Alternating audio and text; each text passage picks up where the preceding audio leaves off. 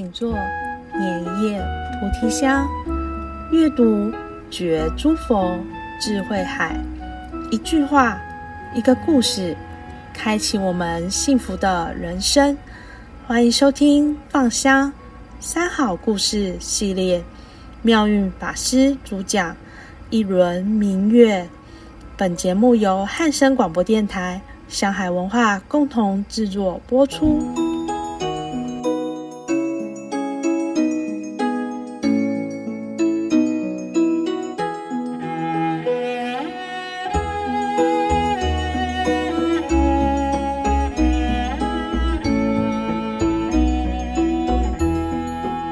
众朋友吉祥，在中秋佳节，先在这里祝福大家月圆人团圆，同时也祝福因为疫情而不得办法团圆的朋友，也都能借着一轮明月，找到内心的平静。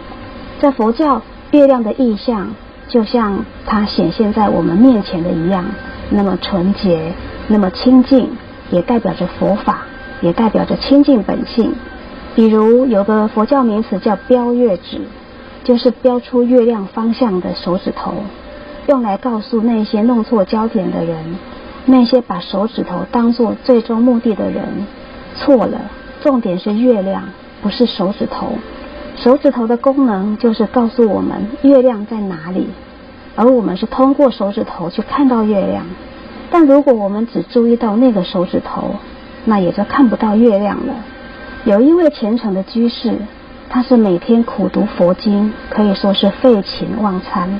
多年下来，他能够把许多经典倒背如流，可他还是觉得自己有无尽的烦恼，总也达不到他自己所理解的那个解脱的境界。有一天，这位居士实在是不堪苦恼了，就去求助寺里的大和尚。他问大和尚：“我对佛经……”可以说烂熟于心，平常的修行也不可以说不用功，不可说不深啊。可为什么还是无法脱离苦海呢？当天晚上皓月当空，大和尚没有回答他，只有邀请这位居士跟他一起走到外面，指着月亮说：“你看看。”那居士便顺着手指指示的方向，仰头望天。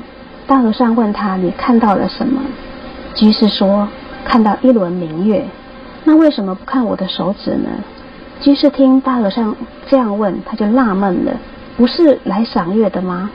那大和尚又问：“好，那如果有人不看月亮，只看手指，你觉得呢？”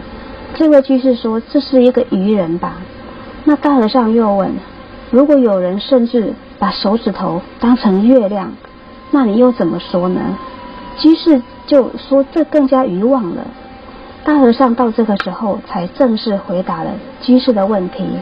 那么你认为念经就能解脱，是不是只看到了手指而没有看到月亮？你是不是也把手指头当成了月亮本身，而忽略了真正的月亮呢？这位居士到此终于恍然大悟，从此他不再死记硬背佛经，而是将他烂熟的经典实践在生活中。最终，终于有一点点进展，他也终于找到了他学佛的一点点方向。在佛教里啊，月亮是祖师大德们说法的方便法门。当然，因为月亮它也代表了清净无染，也代表了我们原本生命的样貌。有一位在山中茅屋修行的禅师，他趁着夜色来到林中散步，在皎洁的月光下，他突然开悟了。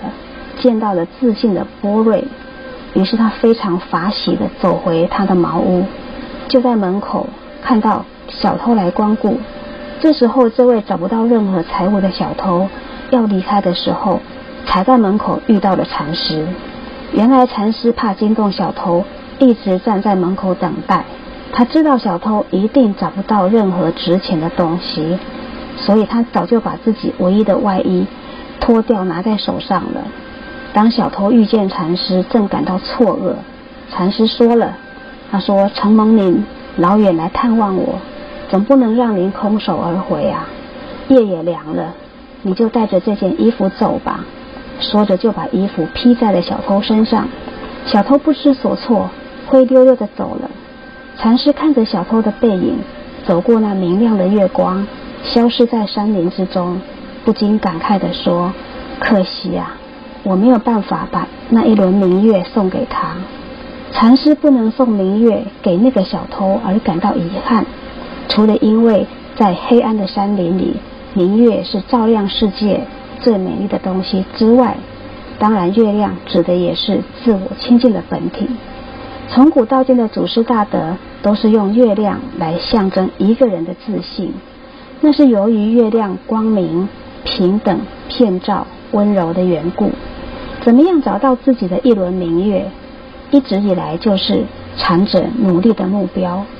在禅师的眼中，小偷是被欲望蒙蔽的人，如同被乌云遮住的明月一样。一个人不能见到自己本自具足光明的本性。那是多么遗憾的事啊！禅师目送小偷走了之后，回到茅屋开始打坐。他看着窗外的明月，进入了定境。等到第二天，他从甚深禅定里睁开眼睛，马上看到了前一晚他披在小偷身上的那件外衣被整齐的叠好，就放在门口。禅师这时心里非常高兴，自言自语地说：“我终于……”也送了他一轮明月了。在我们的人生经验里，无形的事物往往不能赠送给别人，非要透过物质啊、语言啊或者肢体语言等等来表达。比如慈悲，比如爱，比如正义、幸福、平安、智慧等等，这些无形又可贵的感情，跟禅师送明月是一样的，是只可意会，不可言传。